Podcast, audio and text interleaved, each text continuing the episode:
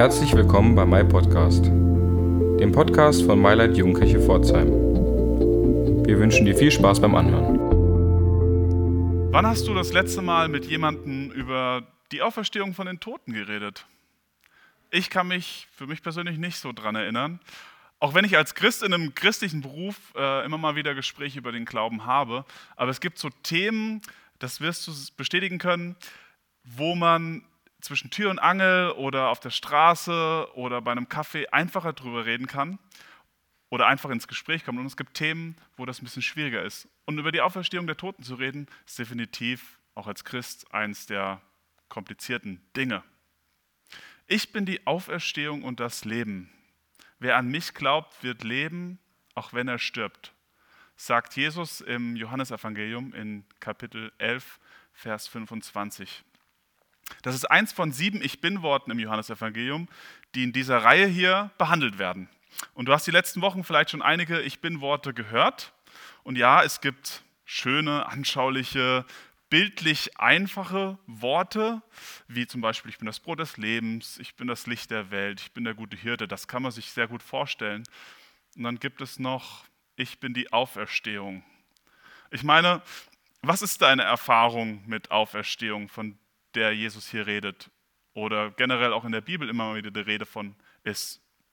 Wahrscheinlich ist deine Erfahrung oder besser gesagt Berührung damit ähnlich wie meine. Ich habe noch keine Auferstehung live gesehen. Ich feiere Ostern, da geht es zumindest um die Auferstehung von Jesus von den Toten. Ich kenne aus der Bibel die ein oder andere Geschichte, wo Menschen vom Tod auferstehen. Und ähm, da gibt es noch das Glaubens, Bekenntnis, was man im Gottesdienst mehr oder weniger bewusst mitbetet. Ich glaube an den Heiligen Geist, die heilige christliche Kirche, Gemeinschaft der Heiligen, Vergebung der Sünden, Auferstehung der Toten und das ewige Leben. Amen. Zugegeben, Auferstehung empfinde ich persönlich als sehr abstrakt und mega schwierig zu verstehen. Und Menschen, die wenig bis gar nichts mit dem Glauben zu tun haben, die will ich da gar nicht erst fragen. Begriffe aus der Bibel wie Nächstenliebe, wie Gerechtigkeit oder Barmherzigkeit sind da irgendwie anschlussfähiger. Dabei ist die Auferstehung von den Toten einerseits einer der zentralen Begriffe in der Bibel und andererseits das herausforderndste Ding, was man sich irgendwie vorstellen kann, zu verstehen. Und auch das Schwierigste, irgendwie anderen zu erklären. Ich kann doch heute keine mehr mit Auferstehung von den Toten kommen, außer irgendwelchen Hardcore-Christen aus einer äh, besonderen Gemeinde, die sich damit schon lange auseinandergesetzt hat. Ich bin die Auferstehung und das Leben, sagt Jesus. Mich überfordert der Begriff Leben ja oft genug, gerade in dieser Zeit. Und jetzt muss ich noch irgendwie Auferstehung verstehen. Ich bin die Auferstehung und das Leben. Und ich bin etwas überfordert. Und du vielleicht auch mit diesem Wort. Aber um was geht es hier eigentlich wirklich, wenn Jesus so einen Spruch raushaut? Um den ein bisschen besser verstehen zu können, schaut man sich ähm, am besten mal das an, was drumherum steht um diesen Vers. Und in diesem Fall braucht man fast das ganze elfte Kapitel im Johannesevangelium. Denn dieses Ich bin-Wort, das liegt mitten in einer Geschichte, die sich beim Lesen erstmal ziemlich komisch anhört oder unverständlich. Und ich erzähle sie mal grob nach.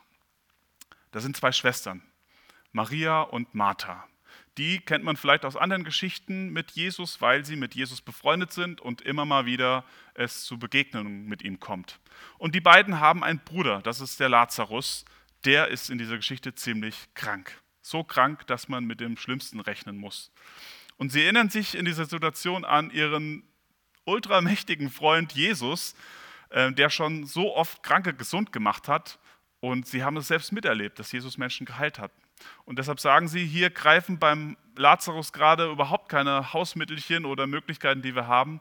Lasst uns doch den Jesus rufen und dass er den Lazarus heilt. Und sie schicken jemanden los, der Jesus schnell finden soll. Und Jesus hält sich relativ nah in der Gegend auf. Das ist eine Reise von wenigen Stunden weg. Und der Bote ist relativ schnell da und erklärt ihm die Situation. Und Jesus erinnert sich daran, dass er mit Maria und Martha ähm, ziemlich gut befreundet ist und auch äh, Lazarus äh, ziemlich gerne hat. Und ähm, Er geht aber nicht los. Er bleibt da. Er redet mit seinen Jüngern und er bleibt an dem Ort. Lazarus stirbt. Und als Jesus dann schließlich losgeht und ankommt bei dem Haus, wo er gestorben ist, ist Lazarus schon vier Tage tot und liegt schon begraben in einem Grab. Das Haus ist voll, die Menschen trauern. Maria und Martha sind ziemlich niedergeschlagen. Und Martha hört, dass Jesus kommt und vor der Tür steht und sie stürzt aus dem Haus heraus ihm entgegen und sagt, wenn du hier gewesen wärst, Jesus, dann hätte er nicht sterben müssen. Und Martha muss das mit aller Trauer, mit aller Resignation, mit Schmerz und Frust gesagt haben. Du warst doch so nah, quasi um die Ecke. Warum bist du nicht gekommen? Und Maria kommt erst gar nicht vor die Tür, mit Jesus zu reden. Und Jesus fängt an, über die Auferstehung zu reden. Ich bin die Auferstehung und das Leben. Wer an mich glaubt, wird leben, auch wenn er stirbt. Und wer lebt, an, wer lebt und an mich glaubt, wird niemals sterben, in Ewigkeit nicht. Glaubst du das, Martha? Und Martha antwortet, ja, das glaube ich. Aber sie versteht es nicht. Vielleicht nur theoretisch, weil Jesus immer mal wieder über Auferstehung geredet hat. Lazarus ist seit vier Tagen tot. Sie gehen zum Grab. Da ist nichts mehr zu machen. Er ist tot. Mausetot. Er mieft schon. Und selbst Jesus bricht diese Situation in Tränen aus. Und die Leute, die äußern Zweifel an Jesus. Warum hat er nichts gemacht? Hat er überhaupt die Macht dazu, was, hätte, was tun zu können? Das muss eine ziemlich komische Atmosphäre gewesen sein. Vier Tage tot und jetzt stehen alle vor dem Grab und wissen nicht, wohin mit sich und ihrer Hoffnung und ihrer Wut und ihrem Frust. Und Jesus kriegt das alles ab. Und dann erweckt er Lazarus von den Toten. Lazarus, komm heraus. Und Lazarus steht auf und kommt heraus. Viele Menschen, die dabei sind, kommen danach zum Glauben, steht da in dem Text. Aber auch einige wollen Jesus daraufhin töten lassen. Die ganze religiöse Elite im Land, die nimmt nach Jesus nach diesem Ereignis nochmal besonders ins Fadenkreuz. Das ist eine Geschichte voll mit Tod, mit Trauer, mit Enttäuschung, Hoffnung und übernatürlichen Kräften. Und im Vordergrund dieser Geschichte steht das Sterben und das Wiederauferstehen von Lazarus. Jesus lässt seine engen Freunde nicht im Stich, auch wenn es erst danach aussieht. Er hat die Situation voll im Griff, auch wenn man sich schon fragen kann, warum wartest du so lange? Ein tiefer Hintergrund der Geschichte ist, Jesus untermauert mit diesem Ereignis, mit dieser Tat den Messias-Titel. Er ist Gottes Sohn und dieses Zeichen, Lazarus aufzuerwecken, das soll Beleg dafür sein, dass es alle sehen können, dass er diese Macht besitzt, diesen Titel besitzt. Und die tief frommen und mächtigen Juden seiner Zeit sind vorgeführt und der Hass in ihnen wächst. Dieser anmaßende Wanderprediger, es ist uns egal, mit welchen Tricks der hier arbeitet, er, die Leute laufen ihm nach. Er muss weg, am besten früher wie später. Die ganze Elite, die Jesus beobachtet, die versteht hier genau, was Sache ist, indem Jesus diese Auferweckung tut. Lazarus war vier Tage tot. Nicht ein Tag, nicht zwei, nicht drei, vier Tage. Und nach jüdischer Lehre schwebt der Geist eines Toten noch drei Tage über dem Toten. Erst danach kommt die Seele ins Totenreich. Und nach vier Tagen ist nichts mehr zu machen. Und das wissen sie alle. Und Jesus rettet Lazarus genau dann, wenn absolut nichts mehr geht, wenn selbst die Seele weg ist.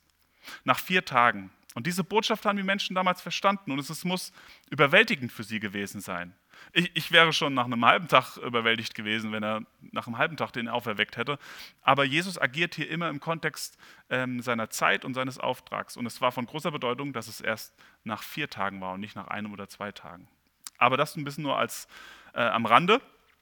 Wir tun uns ja generell auch schwer, über den Tod zu reden in unserer heutigen Zeit. Vielleicht fällt es uns auch deshalb ein bisschen schwerer, über Auferstehung nachzudenken. Und das merke ich auch bei dieser Geschichte. Ich lese diese Geschichte zweimal, dreimal und ich finde das alles immer noch ziemlich seltsam und strange.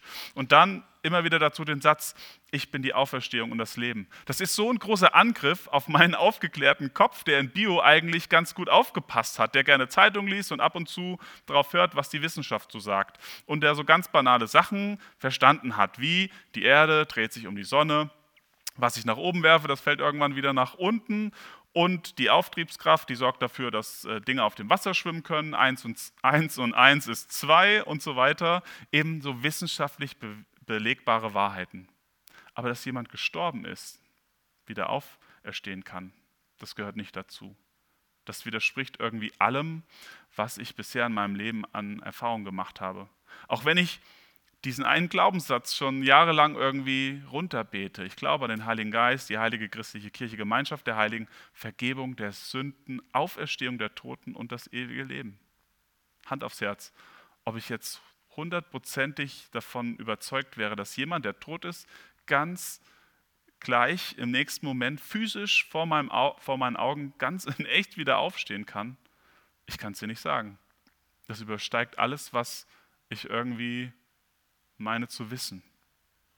Aber die große Frage, um die es hier geht, ist nicht, wie läuft das alles mit der Auferstehung rein physisch ab, sondern wer ist Jesus für dich? Was traust du Jesus zu? Wie nahe lässt du Jesus an deine Abgründe, an deine Begrenztheit, an deine Machtlosigkeit gegenüber ähm, Leben und Sterben heran? Genau das fragt er auch Martha, die voller Wut und Trauer und Verzweiflung vor ihm steht. Glaubst du das? Glaubst du, dass ich die Auferstehung und das Leben bin? Und Martha sagte ja, auch wenn sie es wahrscheinlich nicht begreifen konnte. Und ich kann es auch nicht begreifen. Aber ich will trotzdem daran glauben, dass Jesus es kann. Ich will Ja sagen, auch wenn es so unfassbar, so kompliziert und so schwierig ist zu verstehen. Ich will daran glauben, dass er die Macht dazu besitzt dass Jesus dieses Wunder vollbringen kann. Glauben ist nicht Wissen, das weiß ich auch. Und es ist irgendwie in der heutigen Zeit schwierig, dich diese Frage auf allen Ebenen zu stellen. Aber ich will es verstehen. Nicht, weil es halt in der Bibel steht und äh, dass Jesus das macht und das ist halt dann so. Auch nicht, weil ich ja sonst kein richtiger Christ bin, wenn ich das nicht glaube. Auch nicht, weil es so ein schöner Trost für Menschen äh, ist, die gerade trauern. Nein, ich will dazu Ja sagen, weil es zur DNA von Jesus gehört der in der Bibel beschrieben wird.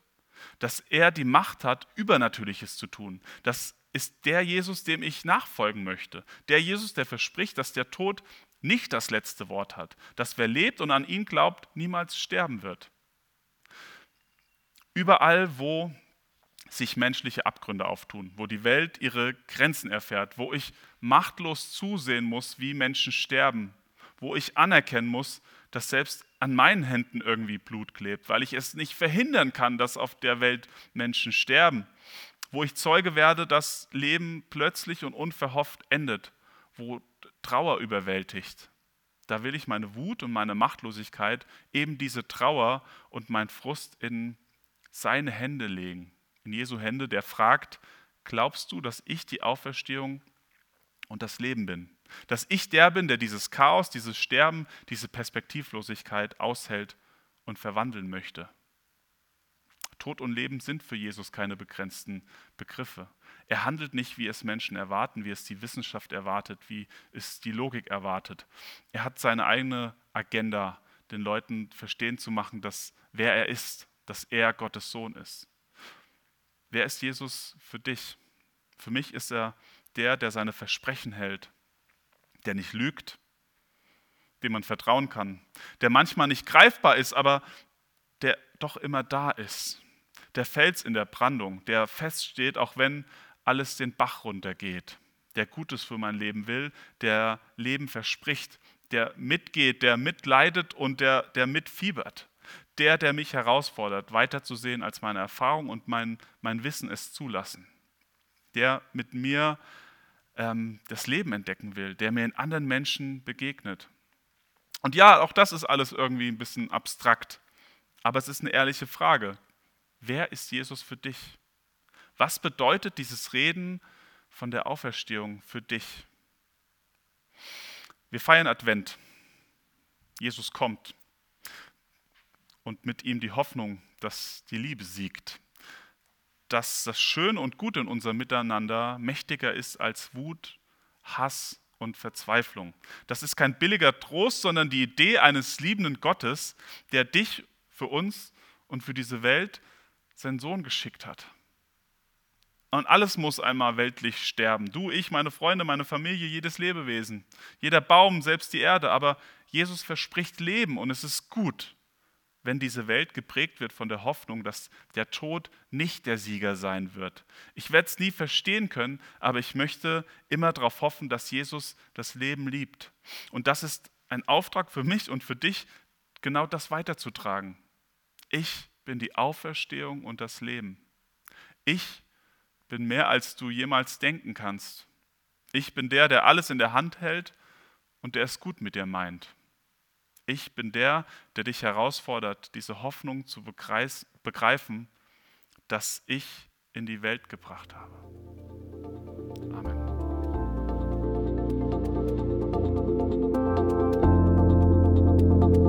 Das war mein Podcast. Du willst mehr über uns erfahren? Dann gehe auf unsere Homepage oder folge uns auf Instagram und Snapchat. Oder schau doch mal bei unseren Gottesdiensten und Veranstaltungen vorbei. Wir freuen uns auf dich.